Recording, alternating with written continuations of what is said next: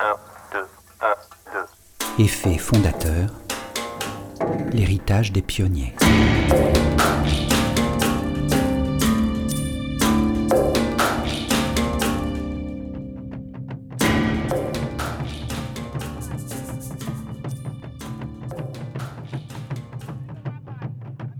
L'effet fondateur a infiltré nos gènes et nos généalogies.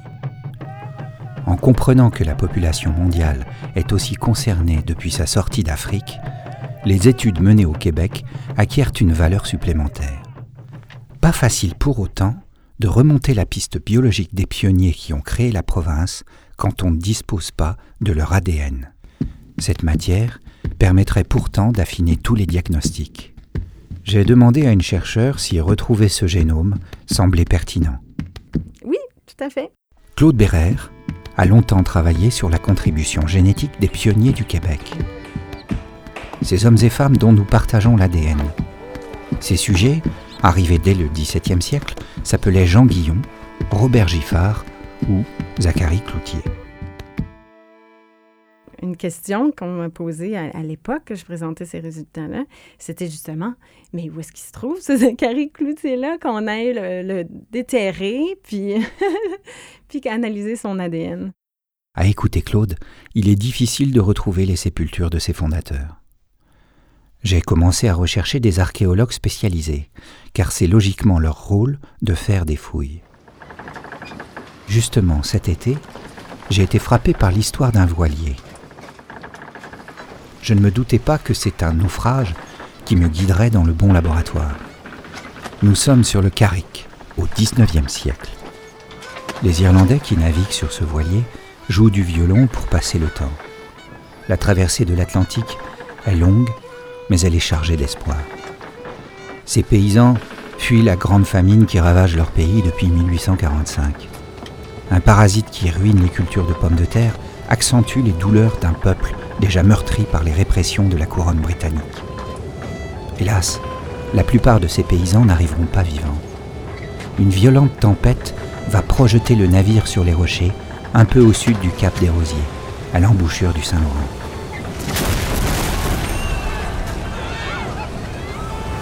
Le sort de ces migrants d'infortune est un peu tombé dans l'oubli pendant de nombreuses années. C'est à partir de 2011 que des squelettes ont commencé à refaire surface. La datation des cadavres a fait passer ces ossements du bureau du coroner à la table d'études d'Isabelle Ribaud. Cette chercheure de l'Université de Montréal est une bioarchéologue. Son approche scientifique permet de dresser le portrait d'un humain à partir de ses restes osseux. C'est bien le genre de compétences qu'il faut pour redécouvrir l'ADN de nos ancêtres. J'ai décidé de visiter le laboratoire d'Isabelle. Euh, je vous en prie. Bonjour. Alors, je vais vous présenter euh, toute une série d'étudiants. Euh, Rémi Toupin, qui finit sa maîtrise actuellement, et qui travaille sur la composition chimique euh, des individus qui ont été retrouvés justement sur des cimetières historiques. C'est justement une sépulture qui a été trouvée donc, à Cap des Rosiers. Donc, c'est pas très loin de, de Gaspé. Ça a été découvert faisant des constructions sur la berge. Ils ont ils ont, ils ont trouvé finalement ces trois sépultures. Au départ, les sépultures ont été envoyées chez le coroner pour passer un examen justement pour voir euh, ça pouvait être peut-être euh, récent. Finalement, ça s'est avéré peut être probablement plus archéologique. Puis ensuite, les squelettes sont arrivés ici. Puis avec euh, Isabelle, on a fait quelques travaux dessus, entre autres, voir justement quel âge avaient ces individus-là, qui ils étaient, d'où ils pouvaient provenir, qu'est-ce qu'ils ont mangé. Puis c'est intéressant parce que c'est une, une, fosse collective là, qui a été retrouvée quand même tout près du mémorial, euh, à la mémoire du naufrage. Quelques, je crois que c'est trentaine de mètres. Ouais, à peu près quelque chose comme ça. Ouais, c'est ça. Hein. C'est supposément en lien avec les naufragés du Carrick. Qui est dans le fond le Carrick, qui était un bateau qui transportait des, ben, qui partait d'Irlande du Nord, puis qui transportait des Irlandais, donc qui fuyaient la famine. Euh, c'est la destination de Québec, si je ne me trompe pas. Puis ils sont échoués sur des récifs pas très loin de, de Cap des Rosiers, justement. Puis les, euh, il y a beaucoup d'écarts, finalement, qui ont, été, qui ont échoué sur euh, la plage là-bas, qui ont été. Une centaine, ouais. c'est ça, qui, ont, qui ont, été inhumés où est-ce qu'il y a le, mémorial aujourd'hui. Donc, justement, de trouver des, ces sépultures-là près du mémorial, probablement que nous, ce qu'on suppose, c'est que ce serait des sépultures en lien avec ce naufrage-là. Ça serait quand même assez euh. Puis les résultats, justement, corroborent, qu'on a eu corroborent quand même euh, ça, ou dans le sens, ça pourrait être des, des individus, justement, qui provenaient d'Irlande, d'après les... On a fait des analyses isotopiques. puis l'alimentation aussi, ça semble être plus une alimentation, donc assez pauvre en viande, puis très riche justement en ressources C3, donc tout ce qui peut être patate. Donc on pense que ça pourrait très bien être les, les Irlandais.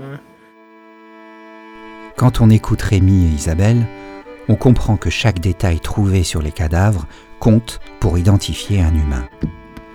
La nourriture donne par exemple de sérieux indices sur la provenance des individus. Ce mode d'enquête est très nouveau dans les laboratoires. La bioarchéologie est une discipline récente, surtout au Québec. Quand je suis arrivée ici il y a 10 ans, il n'y avait pas de collection de population québécoise à l'Université de Montréal. J'ai commencé à rencontrer des archéologues, des bioarchéologues euh, qui travaillent beaucoup avec des firmes archéologiques, Ethnoscope, Archeos, etc. Ils m'ont encouragé justement à emprunter des collections et continuer l'analyse ici à l'université parce qu'eux, ils n'ont pas toujours le temps de voir tous les aspects. Nous, euh, bah, c'est ça, la plupart du temps, c'est des cimetières qui sont fouillés en urgence parce qu'il y a des travaux de réaménagement. On a des, extraits de cimetières, c'est moins de 10% de la totalité des gens qui ont été euh, enterrés.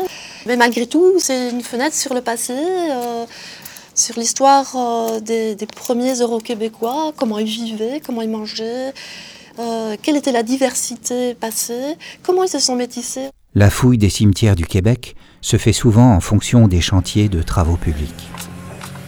Il faut agir vite. La chercheure a réuni autour d'elle des profils diversifiés et complémentaires pour mener l'enquête efficacement. Puis nous avons Jacinthe Vigeant, qui est aussi un peu dans le même domaine, hein, sur la question euh, paléochimique, mais aussi en lien avec les pathologies. Et là, justement, Jacinthe, avec toute une équipe, elle, travaille beaucoup sur la collection de Sainte-Marie pour euh, estimer l'âge au décès des individus, estimer le sexe d'après la morphologie du bassin et des tas d'autres critères. Hein. Alors là, elle vous a étalé un spécimen. Hein. Isabelle vient de me le faire remarquer. Jacinthe a reconstitué un humain enterré il y a plusieurs siècles sur la table du laboratoire. Chaque os a été minutieusement déposé pour former un squelette presque complet. L'équipe se penche sur le cas de cet humain pour essayer de retrouver les traces de son histoire. Cette fois, il provient d'un cimetière qui remonte à la fondation du Québec. Avec les analyses, isotopique, euh, ben, il y a deux questions principales qu'on peut utiliser, l'alimentation et la migration. Euh, quand on utilise le carbone et l'azote, ça nous permet, euh, le carbone nous permet de voir l'alimentation plus végétale. toutes les plantes ont la même signature isotopique, sauf quelques plantes comestibles. Et pour l'Amérique du Nord, c'est le maïs. En Europe, ça va être le millet. En Afrique, le sorgho, qui se démarquent puis puisque le maïs était une plante autochtone, donc associée plus aux Amérindiens, ça nous permet pour les populations plus anciennes de déterminer soit est-ce que les Français ont adopté le maïs, donc est-ce qu'il y a eu une, forme, euh, non pas d'acculturation, mais d'intégration des ressources. indigènes, ou aussi est-ce qu'on est en présence d'un Amérindien, parce qu'il y a des Amérindiens convertis dans les cimetières catholiques, même s'il y avait une, ségrégation euh, euh, religieuse euh, des cimetières à cette époque-là. Puis on a justement un individu ici qui avait une alimentation de type européenne, donc pas de maïs, peu de maïs dans son enfance, mais à l'âge adulte aurait eu une consommation de maïs vraiment marginale comparativement à ce qu'on avait pour le reste de, la population de... Beaucoup plus élevé, quoi. Oui, oui, oui, oui. Donc, qu'est-ce qui est intéressant aussi, on peut bon, on peut penser soit justement un autochtone bon, qui aurait été peut-être adopté, qui serait retourné dans son mode. Il y a plein. Là, après, ça demeure bon, des hypothèses qui, qui, qui, sont seulement intéressantes à, à imaginer. Une fois encore, les particules de nourriture isolées, grâce à la chimie, donnent de bons indices sur la provenance de notre squelette et sur le mode de vie de l'individu une autre spécialiste complète le portrait en se concentrant sur l'usure des eaux. Magali, euh, Magali qui, euh, qui est aussi à la maîtrise et qui travaille sur des choses un peu différentes. C'est plus en lien avec des, comment on pourrait dire, des pathologies, mais qui sont, qui sont, qui reflètent éventuellement les activités, l'intensité des activités physiques.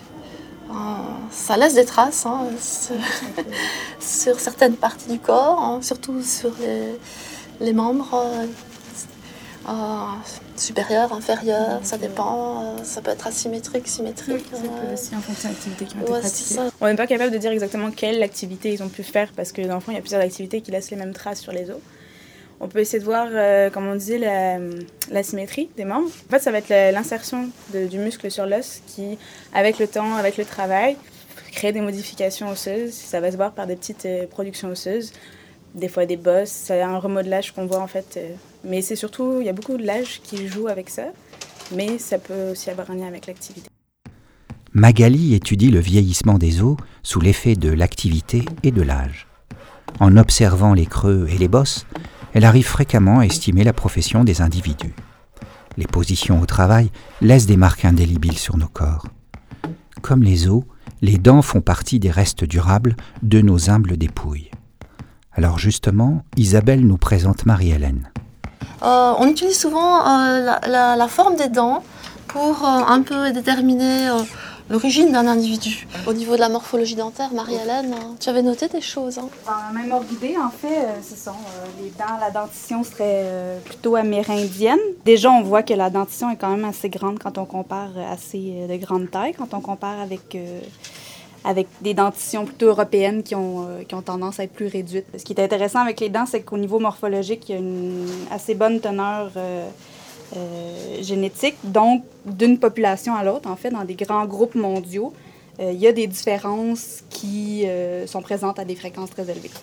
Donc, chez les Asiatiques et les Amérindiens, ce qu'on voit entre autres, c'est ce qu'on appelle les incisives en pelle, comme ça ici ne euh, sont pas très marqués sur cet individu-là, mais c'est à l'intérieur des incisives supérieures, il y a comme des petits bords sur les côtés euh, qui font une espèce de forme de pelle sur les incisives. Donc ça, c'est quelque chose qui est assez caractéristique, puis qui est très fréquent chez les Amérindiens, puis qui est très peu fréquent chez les Français ou chez les Européens de manière générale. Puis aussi au niveau des molaires, sur les molaires, normalement, les Européens ont quatre cuspides, c'est comme des petites bosses. Puis les Amérindiens vont avoir tendance à avoir des molaires plus complexes, donc avec plus de petites bosses, plus de relief. Donc, c'est quelque chose qu'on observe ici aussi sur cet individu-là, avec euh, les cinquièmes cuspides, la septième cuspide ici. Donc, c'est des indices qui iraient dans la même direction, si on veut, que ce que Jacinthe disait, qu'on aurait un individu qui serait possiblement euh, d'origine amérindienne. La forme des dents donne de nombreux indices sur l'origine de l'individu. L'enquête progresse. Le profil de la personne étalé devant nous ressemble à celui d'un Amérindien. Les éléments de preuve se recoupent. La question se pose maintenant, comment cet Amérindien s'est retrouvé dans un cimetière d'Européens C'est difficile à dire pour ça parce que là, justement, quand on a un Amérindien ou même dans une population, le fait de trouver des Amérindiens avec des Européens ne veut pas dire nécessairement qu'il y avait métissage.